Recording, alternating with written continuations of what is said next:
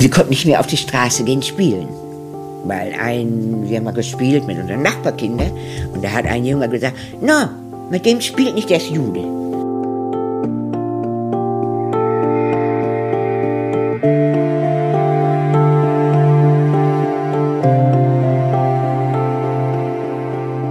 »49 Menschen, 49 bewegende Geschichten.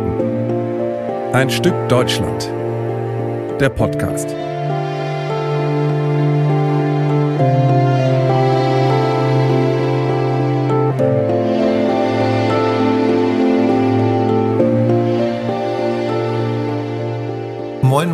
Herzlich willkommen zu Ein Stück Deutschland, unserem Podcast über Flucht und Vertreibung von Jüdinnen und Juden in der Nazizeit. Jetzt mit Folge 40. Guten Morgen, Corinna. Ja, guten Morgen, Carsten. Und hallo an euch alle draußen an den Kopfhörern. Heute wird es um Edith Sichel gehen. Kennengelernt habt ihr sie bereits in der letzten Folge, der kurzen vorgelesenen Folge mit Corinnas Text über sie. Ich glaube, sie ist jetzt hier im Podcast unsere 13. Protagonistin, oder? 13, ja. Ich glaube tatsächlich sind 13 schon oder erst, wie man will. Bei 49 ja. haben wir ja noch äh, ziemlich viel vor, Carsten, würde ich sagen. Absolut. 49 sind es ja insgesamt. Genau, wir sind noch lange beschäftigt. Heute also Edith Sichel und auch in der kommenden Folge wird es sich um Edith drehen. Wir steigen wieder ganz tief in ihre Geschichte ein, aber jetzt soll sie sich erstmal selber vorstellen. Bueno, mein Name ist Edith Sichel. No, also ich hieß aber, jetzt heiße ich Edith Sichel. Früher hieß ich mein, äh, als ich noch nicht verheiratet war, Edith Brauer. Brauer, ne? Und bueno, jetzt heiße ich Edith Sichel. Meine Tochter heißt Liliana Beatrice, aber wir nennen sie Trixie. Alle nennen sie Trixie, weil Liliana gibt es viele und Beatrice auch und dann nennen wir sie alle Trixie. Ne? Und bueno, ist, äh, bueno, geboren bin ich in Brasilien, São Paulo. Hat sie nicht eine schöne ja, Stimme? Schön tief, schön ja. aussagekräftig auf jeden Fall. Und das, was sie hier erzählt, ist schon mal besonders und auch einmalig bei Ein Stück Deutschland. Edith Sichel ist also nicht im Deutschen Reich geboren. Sie passt aber trotzdem voll ins Projekt. Wie, das wird sich aufklären, aber nicht sofort. Genau. Geboren ist sie am 12. Oktober 1927 in Sao Paulo. Das wissen wir auch. Ihr Dat, das ihr Geburtsdatum wissen wir von ihr selber. Ähm, ja, und wir wissen auch von ihr, dass sie nicht lange in Sao Paulo gelebt hat. Zwei Jahre, anderthalb. Erzählen Sie mal darüber. Da, da kann ich mich ja nichts erinnern. Aber Sie können vielleicht aus der Erzählung Ihrer Eltern. Bueno, meine Eltern waren verlobt und wollten heiraten, konnten nicht, weil es war nach dem Krieg, der vorige Krieg. Und dann hat mein Vater gesagt, ich fahre nach Brasilien und ist nach Brasilien gefahren und meine Mutter ist als Novia nachgefahren, hat äh, runter vom Schiff und hat geheiratet. Ja, Novia ist ja die äh, Verlobte. Nur, ähm, nur mal zur kurze Erklärung. Und ähm, ja, über die genauen Gründe habe ich sie leider damals nicht befragt, aber sie deutet ja an, warum ihr Vater nach Brasilien gegangen ist. Also vermutlich, denke ich mal, weil sie nicht genug Geld hatten. Vielleicht war der Vater nach dem Krieg einfach ähm, keinen Job gefunden, wie so viele. 1923, ihr erinnert euch, gab es ja die große Wirtschaftskrise, Inflation, bodenlose Geldentwertung, hohe Arbeits- und Perspektivlosigkeit und so weiter. Ja, keine guten Bedingungen, um zu heiraten und eine Familie zu gründen. Wir vermuten mal, Ediths Vater sucht einfach sein Glück in Übersee. Ein klassischer Wirtschaftspflichtling, würde man heute sagen ja, hat irgendwie einen negativen Beiklang ja. heute, aber wirtschaftliche Not war ja zu allen Zeiten Grund für Migration. Ja, ich würde sagen, ein legitimer Grund. Ja, genau. Und es ist ja auch erstmal wichtig zu zeigen, dass Armutsmigration auch von Deutschland eben ausging. Ja, lass uns mal hören, wie es bei Ediths Eltern weitergeht, denn die Mutter ist dem Vater ja nachgereist. Offensichtlich hat er dort also Arbeit gefunden und genug Geld gemacht wurde das meine Schwester geboren, mein Bruder geboren und ich geboren. Und dann sind wir nachher wieder zurück nach Deutschland. Ne? Warum? Weil die Großeltern haben gesagt, wir wollen gerne die Enkelkinder kennenlernen und so weiter. Boah, dann sind wir nach Deutschland und dann zehn Jahre war ich, äh, also acht Jahre habe ich eigentlich nur gelebt in Deutschland, weil ich war ja zwei Jahre, als ich dahin kam und mit zehn Jahren kam ich wieder hierher. Damit ist Brasilien schon nach so kurzer Zeit wieder Geschichte. Und spätestens an dieser Stelle ärgere ich mich ja total drüber, dass ich äh, 2004 nicht nach dem Namen und den Daten ihrer Eltern und Geschwister gefragt habe. Will man jetzt ja irgendwie auch wissen, ne? Ja, es wäre schon schön. Ja. Zur Erklärung, die von euch in diesem Podcast äh, regelmäßig hören, die wissen, dass ihr, also du und Tim, der Fotograf von Ein Stück Deutschland, 2004 nur eine Woche Zeit hattet, ja, Interviews mit 50 Jüdinnen und Juden zu führen, macht etwa eine Stunde Interview pro Person. Das ist einfach auch viel zu wenig und äh, ja, viel zu wenig, viel zu wenig Zeit für Details. Ja, aber trotzdem habe ich so das Gefühl immer wieder, ich hätte echt viel mehr fragen müssen. Aber gut, du hast völlig recht. Es ist einfach zu wenig Zeit gewesen. Und ja, wir können jetzt echt nur versuchen, die Details nachträglich zu klären. Manchmal weiß man in Interviews ja auch nicht, was, äh, wo man dann noch weiterbohren kann und das, man, dass ja, man die Information später braucht. Ne? Aber, mhm. ja, und dabei hat ihr jetzt auch wieder Christina Igler von der Arbeitsgruppe Stolperstein und Jüdisches Leben der Kirchengemeinde St. Nikolai in Hamburg-Eppendorf geholfen. Ihr, liebe ZuhörerInnen, kennt sie schon aus den Folgen über die Hamburgerin Ruth Goldschmidt. Ja, das ist echt ein Riesenglück, dass ich auf diese Frau gestoßen bin. Und mit ihr warst du für diese Recherche im Hamburger Staatsarchiv. Genau, dieses Mal, anders als bei Ruth Goldschmidt damals, sind wir jetzt also ins Staatsarchiv gefahren und da war auch noch ein Team vom Hamburger Straßenmagazin Hinz und Kunst dabei. Und der Fotograf brauchte nämlich stimmungsvolle, also gute Fotos, ähm, ja, also bessere Fotos sozusagen, als wenn wir nur in den Rechner irgendwie zu Hause geguckt, geguckt hätten. Das war natürlich ein schöner Ort da vor Ort in, in der Staats, im Staatsarchiv. Der Lesesaal. Genau, ihr durftet rein in den Lesesaal, bevor der offiziell eröffnet hat, ähm, damit sich durch euch niemand gestört fühlt. Ich habe einmal gefunden Wiedergutmachungsakte von Edith selber. Na, da sind ganz viel persönliche Informationen auch drin, ihr Lebenslauf und so weiter. Und ich habe noch die Akte von ihrem Papa gefunden. Ja, ihr müsst euch das so vorstellen, also zwei Akten oder so, so, so, so Mappen eigentlich. Die eine schmaler, die andere etwas dicker. Und ich wusste tatsächlich ja gar nicht, was da so drin steht. Und daneben hatte Christina das Buch mitgebracht, also ein Stück Deutschland, und hat es so aufgeschlagen mit dem Foto von Edith. Und so war Edith so ein ganz kleines bisschen auch dabei. Ich hatte mich aber erstmal auf Edith konzentriert. Und wenn wir die Akte nochmal angucken wollen, ich muss das vorsichtig aufmachen, das sind ja Originalpapiere, könnten wir uns vielleicht. Sollen wir uns setzen, ne? Ja. Machen wir. Ja. So. Ich habe ja mein Buch mitgebracht für meine Edith. Und ich habe so gedacht, es ist einfach toll. Ich habe hier ihre persönlichen Daten und ich habe ihr Gesicht. Mhm. Und das ist, geht wirklich zu Herzen, weil ähm, wir haben das nicht so häufig.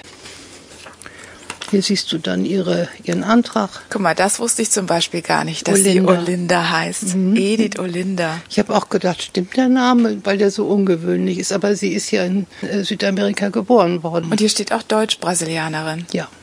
Ja. Das war sie ja auch. Genau. Und Verfolgung aus Grund der Rasse. Ja. So hieß das damals noch in der Nachkriegszeit, ne? Auch krass. Es ist heute, es hinterlässt einen sehr faden Beigeschmack. Ja. Ja, aus Gründen der Rasse, ne? Unterstellt ja, dass es sowas wie Menschenrassen gäbe und das ist ja an sich schon rassistisch.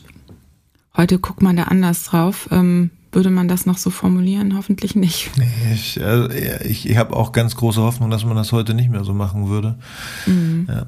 Ähm, und auch der Begriff Wiedergutmachung ist interessant und aus heutiger Sicht im Grunde irreführend. Was, was wird da wieder gut gemacht? Die Verfolgung sicher nicht. Im Grunde wird nur der finanzielle Schaden finanziell ausgeglichen, der den Flüchtlingen durch die Verfolgung und Vertreibung entstanden ist. Aber ob der wirklich kompensiert werden kann, ist natürlich irgendwie zu bezweifeln. Ja, wirklich nur ansatzweise, würde ich sagen. Ne? Und das, um das mal ganz klar zu sagen, jetzt kommen wir mal zu ganz üblen Zahlen. Allein sechs Millionen Jüdinnen und Juden haben die Nazis ermordet. 5,7 Millionen nicht-jüdische sowjetische ZivilistInnen. Nochmal drei Millionen sowjetische Kriegsgefangene. 1,8 Millionen nicht-jüdische polnische ZivilistInnen, 312.000 serbische ZivilistInnen, 250.000 Sinti und Roma, Nochmal so viele Menschen mit Behinderung, 70.000 sogenannte Kriminelle und sogenannte Asoziale, wie man die damals genannt hat, und 3000 Homosexuelle. Ja, und jetzt fragt ihr euch, wollen wir die Zahlen her? Das sind offizielle Zahlen von der Internetseite statista.com.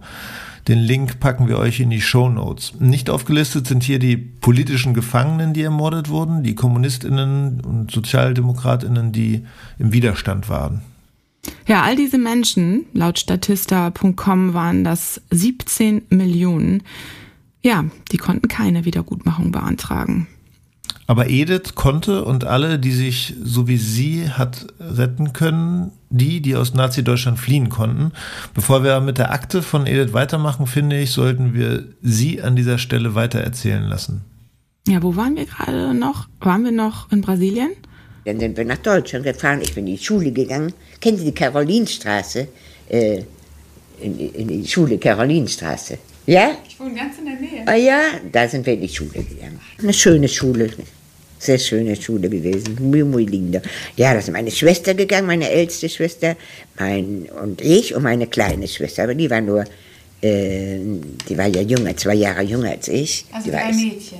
Ja, wir sind drei Mädchen und ein Junge. So. Mein Bruder ist in die Teilmotorradschule gegangen. In der? ja, ganz in der. Ja, ist es. Für die Nicht-HamburgerInnen unter euch, Grindelhof ist für das jüdische Leben damals und auch heute wieder eine sehr zentrale Straße im sogenannten Grindelviertel in Hamburg. Dort haben die meisten Jüdinnen und Juden Hamburg, Hamburgs damals gewohnt. Dort äh, gab es zig jüdische Institutionen, die große Bornplatz-Synagoge zum Beispiel und direkt daneben eben auch die Talmud-Tora-Schule für Jungen. Ja, und kleiner Einschub, 2019 habe ich einen ganz besonders schönen geschriebenen und berührenden Text eines Hamburgers auf der Projektseite, also bei einstückdeutschland.com veröffentlicht. Den möchte ich mal hier erwähnen kurz. Genau, Aufbau im Untergang war das von Detlef Abelle, ein Hamburger Jude, den du beim Dreh für den Film kennengelernt hast und der ist tatsächlich auch noch relativ prominent auf der Seite zu finden immer noch. Ja, und das würde ich mich äh, wirklich freuen, wenn ihr euch den mal durchlest. Ähm, Aufbau und Untergang ist der Titel eben seines Textes, so hat er ihn genannt. Ist ein literarischer Text, aber definitiv auch autobiografisch. Ähm, Detlef Aberle ist in Hamburg geboren und aufgewachsen und genau wie alle aus diesem Projekt ins Exil getrieben worden. In seinem Text geht es um die Zeit äh, nach 1933 bis zu seiner Flucht nach Argentinien. Und es geht auch um die Tamutora-Schule. Deswegen wollte ich das hier auch erwähnen. Genau. Ja, und ich würde euch sehr empfehlen, ihn zu lesen, weil ihr dadurch einen guten Eindruck auch von dieser Schule bekommen könnt. Und auf diese Schule ging also auch Ediths Bruder. Es könnte sein, dass die beiden Jungs sich gekannt haben. Die Schule war zwar ziemlich groß, aber ja, das könnte tatsächlich sein. Und nun haben mir ja tatsächlich noch die Namen der Geschwister gefehlt. Ich wusste sie ja nicht bis jetzt. Und hier kommt was oh. Interessantes, das ist der Reisepass ihrer Mutter. Ah, daher, daher kennst du ihren Namen. Mhm. Sie heißt Martha Brauer. Mhm. 1900 geboren, auch immer interessant. Steht auch ihr Geburtsname da? Weil was sind denn das? Kinder. Das ah, die, die Kindernamen. So das sind die vier oh mein Kinder. Gott. Rita, Max, Rita, Edith, Max, Edith und Sigrid. Sigrid ist die jüngste. Mhm. Oh Gott, das finde ich jetzt ein bisschen aufregend, weil ich habe gestern ja das Interview geschnitten mhm. und sie nennt natürlich von überhaupt niemandem die Namen, ne? weder mhm. von ihren Eltern noch mhm. von. Du bist immer sehr aufgeregt. Ja, Aber das macht mich immer auch wirklich fertig. Das ist so aufregend. Das ja. ist so Schatzsuche. Ja, ja das mhm. ist ja auch spannend dann in dem Moment, wenn man was findet. Ne? Und normalerweise, man muss ja mal sagen, bei normalen Recherchen, wenn man jetzt irgendwie äh, in seinem Büro sitzt oder mit Leuten spricht, da ist ja dann selten eine Kamera dabei oder sehr, also das, die Reaktion gibt schon häufiger. Ähm, Absolut, aber man kriegt ja. sie eben nicht mit. Ja, du äh, also sowieso bei deinen investigativen Recherchen ja noch viel mehr als bei mir, ne, wo du, dass du so auf so Dinge stößt, die dich weiterbringen, ne? Ja, da freut das man sich ja, manchmal schon. Ja. Naja. Du ähm, kennst das also. Ja. Von dem Vater haben wir den Namen ja auch, Kurt Brauer. Über den gibt es ja sogar eine eigene Akte. Daher wissen wir, dass er am 19. Juli 1893 in Eintrachtshütte im Kreis Beuthen in Oberschlesien geboren wurde. Wie er dann nach Hamburg kam, wissen wir nicht, aber vielleicht ja wegen der Arbeit. In Hamburg muss er dann auf jeden Fall Martha kennengelernt haben, weil sie ja laut Unterlagen, also sie ist laut Unterlagen Hamburgerin. Ähm, durch die Unterlagen im Staatsarchiv wissen wir auch, dass sie eine geborene Philipp war und am 29. Februar 1900 geboren wurde. Ziemlich cooles Geburtsdatum, würde ich sagen, nämlich ein Schaltjahrkind. Uiuiui. Okay. Ja, 29. Februar 1900. Gerne Cooler geht's nicht. Ja. Ähm, wir wissen also jetzt, die Geschwister von Edith heißen Rita, Max und Sigrid. Und jetzt hast du sie gefragt, wo sie gewohnt hat in Hamburg. Und so hat sie sich erinnert. Ja, das hieß, ich glaube, das hieß Hamm. Ja. Hamm, nicht? Hamburg, hieß Hamm. Ja, da. Da haben wir gewohnt, eine Straße, Kriegsstraße 11. Da sind Sie aber weit gefahren zur Schule. Ja, sehr weit. Wir mussten erst gehen bis zum Hasselbrook-Bahnhof, ne? Ah, und dann mussten wir fahren, also fahren mit der Bahn, mit der Vorortsbahn. Und dann sind, haben wir noch viel gehen müssen bis in die Karolinstraße. Sehr, sehr weit. Damals, hat, äh, damals ist sie mit ihren Schwestern wahrscheinlich mit der Bahn nur bis zum Dammtorbahnhof gekommen und den Rest mussten die Mädchen dann laufen. Also. Ja, 20 Minuten vielleicht haben sie vom Dammtor vielleicht nochmal gebraucht. Möglicherweise sind sie durch Plan und Blumen gegangen, stelle ich mir so vor. Es ist hier so ein zentraler Park in Hamburg, also direkt hinterm Dammtorbahnhof. Und ja, für die, die nicht aus Hamburg kommen. Ich kann mich nur noch, äh, ich kann mich erinnern, wenn ich äh, so die Augen zu machen. Ich weiß genau, wie wir gegangen sind.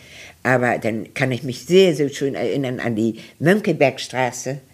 Äh, und mein Vater hat da gearbeitet in, in, dem, in dem Kaufhaus Kastadt, hieß das. Ich weiß nicht, ob es jetzt noch gibt. Ja, gibt immer noch. Und da kann ich mich genau noch erinnern, als, meine, als wir ausgewandert sind. Mein Vater ist vorher, neun Monate vorher.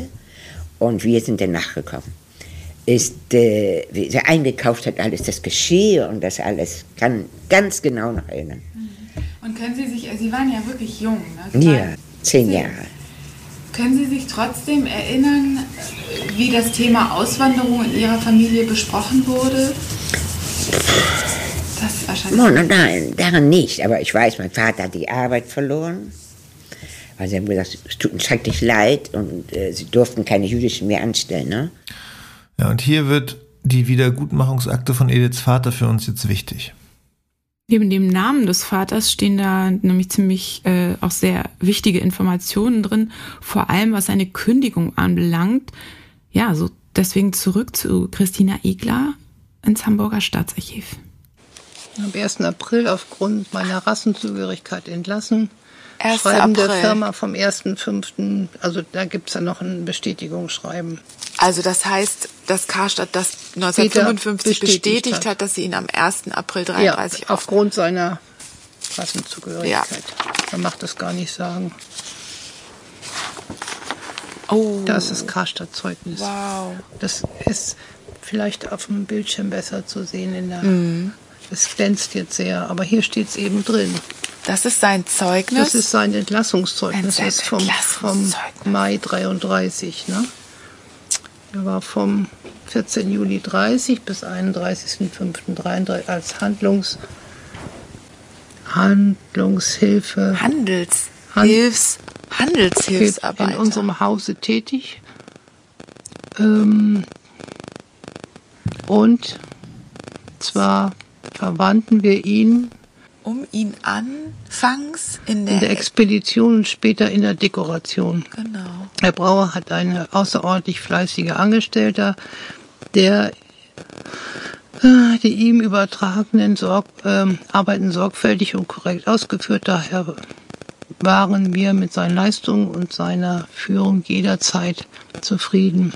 Bei der heute erfolgten, bei dem heute erfolgten Austritt wünschen wir Herrn Brauer für die Zukunft alles Gute. Da steht also nicht drin. Im Da steht Original. nicht drin, warum Nee. sie ihn entlassen. kann selbst gekündigt haben. Ja, also er ist äh, super gewesen, aber Mhm. leider muss er gehen. Also es ist noch ein sehr gutes Zeugnis, was man ihm ausgestellt hat. Aber eben, er musste gehen. Ja, diese Kündigung passierte zeitgleich mit, den reichsweiten, mit dem reichsweiten sogenannten Judenboykott.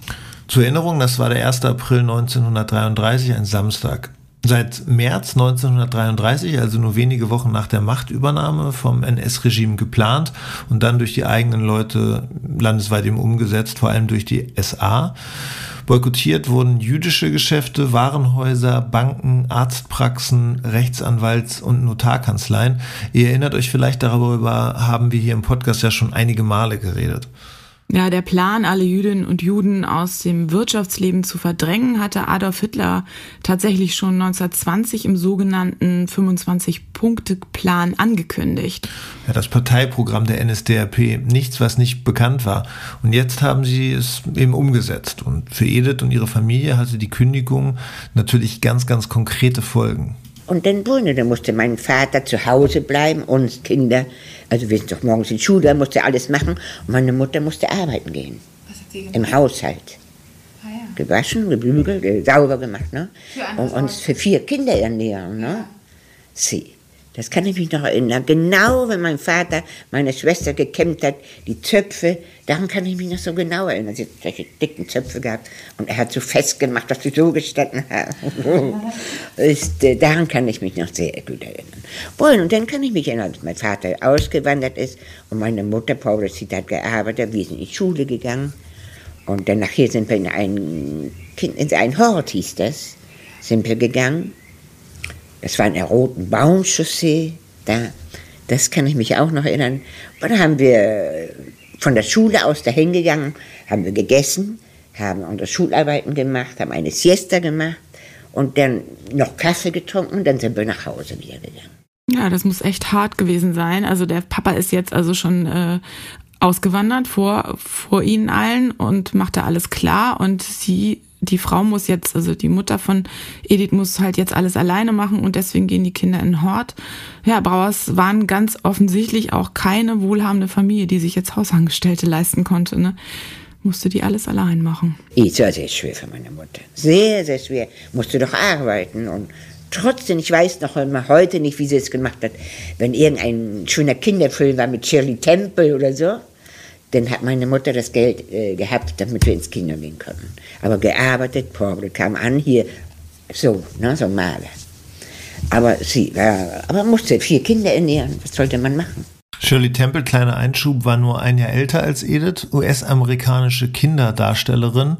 1935 hat sie schon so eine Art Kinder-Oscar bekommen. Da war sie sechs Jahre alt, den Juvenile Award weltberühmt und offensichtlich auch in Nazi-Deutschland bekannt und sehr beliebt. Ja, vielleicht haben Edith und ihre Geschwister Oberst Shirley gesehen oder der kleine Rebe kleinste Rebell oder Shirley auf Welle 303. Das so hießen ja, die Filme. Vielleicht auch alle drei. Ja, kann sein. Vielleicht auch das. Normal war das Leben von Edith und ihren Geschwistern seit 1933 nicht mehr, trotz Kino. Sie konnten nicht mehr auf die Straße gehen spielen. Weil ein, wir haben mal gespielt mit unseren Nachbarkindern und da hat ein Junge gesagt, na, mit dem spielt nicht der Jude. Und dann sind wir nicht mehr auf, konnten wir nicht mehr auf die Straße ne, spielen gehen. Zu Hause waren wir gewesen hatten, und haben da, oh, dann mussten wir da sein, wir konnten nicht mehr auf die Straße. Aber sonst haben wir nicht viel gemerkt. Ein Kind nimmt alles so, wie es ist, alles wird normal. Wir konnten in die Schule gehen, hat uns keiner was gesagt. Nada, nada. Das war eine jüdische Ja, das war eine jüdische Schule, eine schöne Schule. Ja. Ach, ich habe gelesen vor kurzer, Zeit, äh, vor kurzer Zeit ein Buch, äh, alle, die umgekommen sind. Viele Kompaniers, ne, von mir, von meiner Schwester. Und in der ehemaligen Schule in der Karolinenstraße bist du vor ein paar Tagen gewesen. So, hier blickt mich gleich ein Foto an wo Schülerinnen mit Schultüte drauf sind, im Treppenhaus der ehemaligen israelitischen Töchterschule. Hier ist ja jetzt eine Volkshochschule drin. Jetzt komme ich noch einen Absatz hoch. Hier beginnt eine Ausstellung über Schülerinnen und deren Fluchtwege und deren Schicksal. Hier ist nochmal wieder ein Foto von Schülern, obwohl das ja hier eigentlich eine Mädchenschule war. Ja, die ganze Treppenhaus ist eine Ausstellung. Oben ist nämlich die Gedenkstätte, die dazugehört. Hi. Hallo. Na? Das ist Dr. Anna von Villiers. Sie ist Historikerin und Leiterin der Gedenk- und Bildungsstätte Israelitische Töchterschule, Hamburger Volkshochschule. Ich habe tatsächlich eine kleine Überraschung. Okay. Also ich habe was gefunden. Echt? Genau. Ja. Im Ernst? Ja, ich habe was gefunden. Ja, weil ich war letzte Woche, es war irgendwie so dicht und dann hatte ich heute Morgen noch mal jetzt mir Zeit genommen und habe hier gleich gerade so einen kleinen Satz gemacht. Und okay. genau, weil ich habe was gefunden, ja. Wahnsinn. Das ähm, ist überhaupt immer alles wie Schatz. Schatzsuche, ja. Schatz finden. Äh, soll ich dir das gleich zeigen oder später? Ja, am liebsten. mal ankommen. Also, genau, also ich habe erst vor kurzem einen Bestand entdeckt. Ähm, das sind quasi Zu- und Abgangsprotokolle in die Schule und ich habe das lange gesucht und das ist komischerweise im Bestand Talmud Tora Schule, was ja die Knabenschule war. Ne? Und die beiden jüdischen Schulen, israelitische Töchterschule als jüdische Mädchenschule und Talmud Tora Schule als jüdische Knabenschule, wurden 1938 zwangsweise zusammengelegt, ne? aufgrund erstens der sinkenden Zahlen, aber auch aufgrund der antisemitischen Bestimmung. Und also es ist jetzt so ein bisschen verwaltungstechnisch, aber im Prinzip war diese zusammengelegte Schule eigentlich die Rechtsnachfolge dieser Knabenschule, war dann aber hier im Gebäude. Deswegen sagen wir auch immer, hier war die letzte jüdische Schule. Aber eigentlich von einem verwaltungstechnischen war das eigentlich quasi diese der Nachfolger dieser Knabenschule. Und deswegen habe ich, so vermute ich, jetzt entdeckt, dass äh, einige Unterlagen lange vor der Zeit dieser Zusammenlegung diesem Bestand der Talmud Tora Schule dann beigeordnet wurden, so dass ich halt zu meiner großen Überraschung in diesem Bestand Talmud Tora Schule vor ähm, 1938 diese Zugangs, also es ist quasi ein Buch, sieht man hier, ne? Ja. War ein Buch, wo quasi eingetragen wurde, wer ein und wer abgegangen ist. Da. Nee. Genau. Und da sieht man, hier steht immer der Name des Vaters, Kurt Brauer. Also man sieht, und hier ist die Straße, Grisha, und hier sieht man sogar, dass sie dann eben nach Argentinien, also da wird immer in der letzten Spalte eingetragen, wo sie dann also quasi Grund des Abgangs. Ne? Sie so. war in der Klasse 8b. Genau, und jetzt kannst du quasi ihre ganze Klasse rekonstruieren, weil hier siehst du ja alle anderen acht, man hat ja früher andersrum gezählt. Das ist die erste Klasse. 1934 an Ostern ist sie in die erste Klasse, 1b, wenn man so will, eingeschult worden und ist dann, wie man hier sieht, ne, dann war sie eben am Ende in der fünften, drei Jahre später, ist ja auch logisch, ne, dann sieben, das soll wohl also jetzt kann man hier nicht so genau sehen, aber wir wissen ja, dass es 37 heißen soll. Ne? Ja. Ist sie dann nach Argentinien gegangen? Ja, jetzt haben wir noch einen Ton, denn es gab wohl noch eine andere, ein anderes Schulgebäude als das in der Karolinenstraße. Ich denke, dass sie noch in der Jonsallee eingeschult wurde. In der Jonsallee ähm, war ein zweites Gebäude, wo eigentlich die Grundschulklassen zunächst gestartet sind, also erste bis vierte Klasse. Das ist quasi eine große alte Villa, also auch ein schönes Gebäude.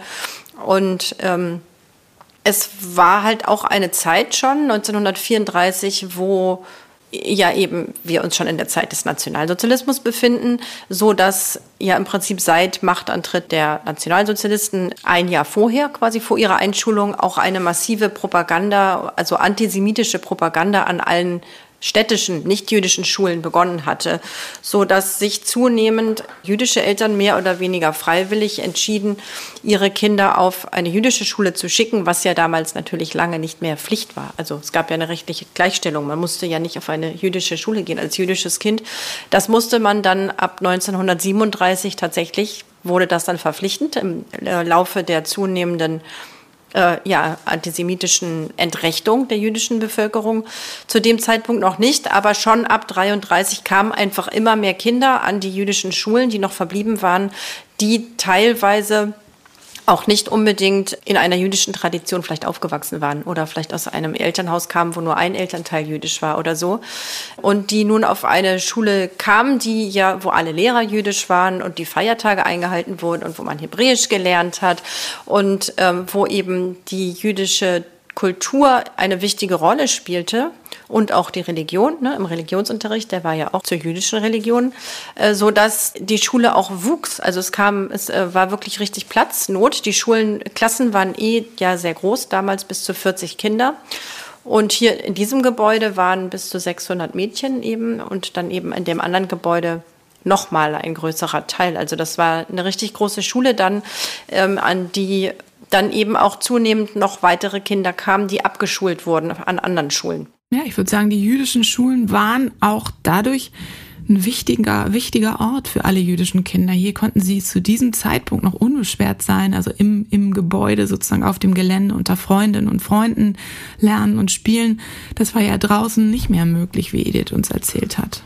Und dass es zu Deportationen kommen wird, dass Jüdinnen und Juden massenhaft ermordet werden, auch viele ihrer Schulfreundinnen, das war damals, Mitte der 30er Jahre, noch nicht abzusehen, aber trotzdem sind Brauers ausgewandert. Für viele war die Auswanderung ja undenkbar, aber für die Eltern von Edith war sie schon früh eine echte Option. Sie wollte eigentlich wieder nach Brasilien, aber es ging nicht. Irgendwie ging es nicht. Und dann Vater, dann fahre ich nach Brasilien. Er war ja, äh, nach Argentinien. Er war ja erfahren wahrscheinlich. Er Ja. hatte, er hatte Erfahrung mit Sie. anderen Ländern. Ja, ja. War für ihn keine Bedrohung. No, war überhaupt keine. Er hat das sehr gerne. Mein Vater ist sehr gerne immer reist. So, Ja, ne? ja. Aber Familie Brauer hatte auch einen, der einen Anstoß gegeben hat, der sie gewarnt hat. Ja, und jetzt wird's spannend. Und deswegen haben wir beschlossen, diese Folge an dieser Stelle zu beenden. Oder, Carsten? Ja, ist ein guter Cliffhanger. Genau, absolut. So sehe ich das auch. Ja, und ähm, erstmal deshalb können wir jetzt sagen, wir freuen uns, dass ihr in dieser Folge wieder zugehört habt. Und ähm, wenn ihr unseren Podcast noch nicht abonniert habt, dann macht das unbedingt. Kann man immer wieder sagen, ne? Absolut. Und bitte empfehlt uns weiter und denkt dran, ihr findet uns auch bei Steady. Da könnt ihr unseren Newsletter abonnieren und Teil der Ein Stück Deutschland Community werden. Ja, das wird uns freuen. Ja, bis dann. Ich würde aber gerne eine Sache, bevor wir jetzt heute schließen, nochmal sagen. Bei den ganzen anderen Podcasts, die ich derzeit höre, da wird am Ende, wird am Ende so eine Liste von Leuten auch nochmal gesagt, denen man Danke sagt. Und ich würde jetzt gerne heute noch einmal Philipp Teichert Danke sagen, denn wir werden gleich diese Folge ihm schicken und er wird die für uns nachbearbeiten. Und heute hat er einiges zu tun. Und Oh, deshalb, sowas von. Weil ehrlich gesagt schon das Interview mit Edith war so, ist so übersteuert. Ja. Und noch dazu hat sie immer auf den Tisch gehauen. Das ist euch vielleicht auch aufgefallen, immer dieses Klopfen. Aber die, die O-Töne sind von ihr nämlich viel zu laut und die anderen sind viel leiser und oh Gott. Und wir versabbeln uns. Und das hört ihr alles nicht am Ende hoffentlich. Und deshalb ähm, einmal vielen Dank an Philipp Teichert, der das Danke, hier für Philipp. uns alles nachbearbeitet. Und jetzt sage ich Absolut. Tschüss, danke für euer Interesse und bis zum nächsten Mal. Bis zum nächsten Mal. Macht's gut. Tschüss. Tschüss.